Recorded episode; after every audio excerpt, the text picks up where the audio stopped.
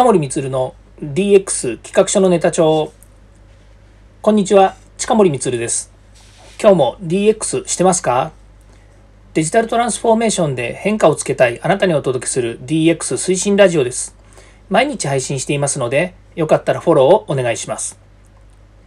さて今日は DX 超入門人材育成についてお話をしたいと思います。えデジタル人材でも必ず失敗する定義化。というですね、タイトルで、えお話ししたいなというふうに思っています。これ、え、結構ですね、重要な問題で、この定義化っていうとこですね、まデジタル人材っていうのは何なんでしょうかということをですね、よく議論する場があります。で企業においてもですね、えー、いやデジタル人材っていうのはこうでなければというふうにですねいろいろ考えているしまたですね経済産業省から発表されている DX レポートなども見てもですねほとんどやっぱり、えーと、この問題点ですね DX っていうもののデジタルトランスフォーメーションをどういうふうに実現するのかっていうことの、まあ、肝は企業はキーポイントをですねどう人材を育てていくのかっていうことに、まあ、終始してるわけですね。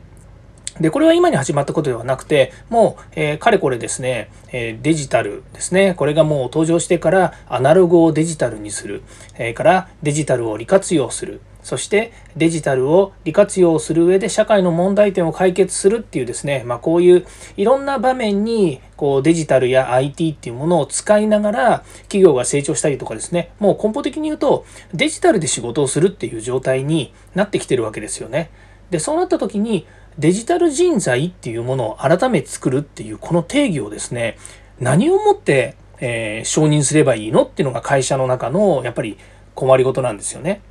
でこれは実は定義化したとこで意味がないんじゃないかなというふうに私は思っています。なぜかっていうとその企業企業によって自分たちが今実現したいことこれから5年10年先までに実現したい目標を達成できるえこのデジタルっていうものは何なのかっていうことをですねやっぱり決めなければいけなくてあの会社がこのデジタルをやってるからもしくはデジタル人材がこういう人材だからうちもそれを採用しなくちゃいけないっていう定義はですね実は存在しないんですね。デジタルで何を実現するのかっていうことの技術とかそれから学ばなければいけない論点みたいなものは当然必要なので共通的なものなんですけどもデジタル人材がどうでなければいけないのかねばならないっていうことはほとんど意味がないような気がします。じゃあそんなこと言ってもですね身も蓋もないじゃないかということなんですけどもまあ最適解というふうに言われるものはですね先ほど言いましたように DX レポート2の方にも出ていますようにですねビジネスをプロデュースできる力のある人とかまたは社内で、いろんな意味でデジタルやそれから仕事に関してですね、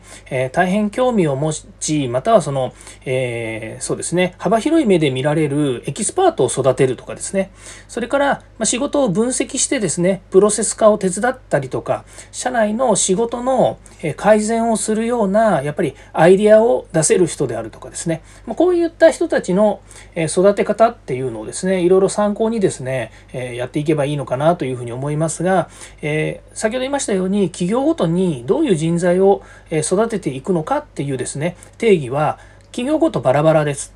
あなたの会社の DX は何ですかって答えた時に10人十色だと思うんですね。あもちろん自分の会社の DX は何ですかって言われたらみんな一様にこれがうちの DX ですって言えなきゃいけないですけれども会社がバラバラであれば会社それぞれなんですよね。ですからそういった意味ではえー、定義化するというよりも本当の意味で自社でこのテクノロジーですね技術を使ってまた IT や、えー、こういった今の最新のですね技術こういったものをどう取り入れてそれで自分の会社の5年後10年後目標やビジョンどう達成するのかっていうことからですねひも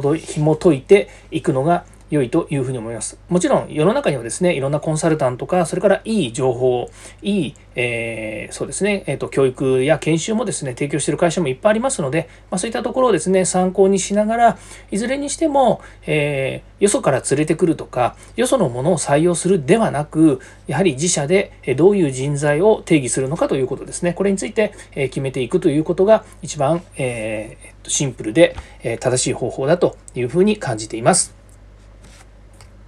はい、えー、ここまで聞いていただきましてありがとうございました。次回も DX に役立つ話題を提供していきます。よかったらいいねやフォロー、コメントお願いいたします。えー、また、えー、過去回もぜひ聞いてください。近森光でした。ではまた。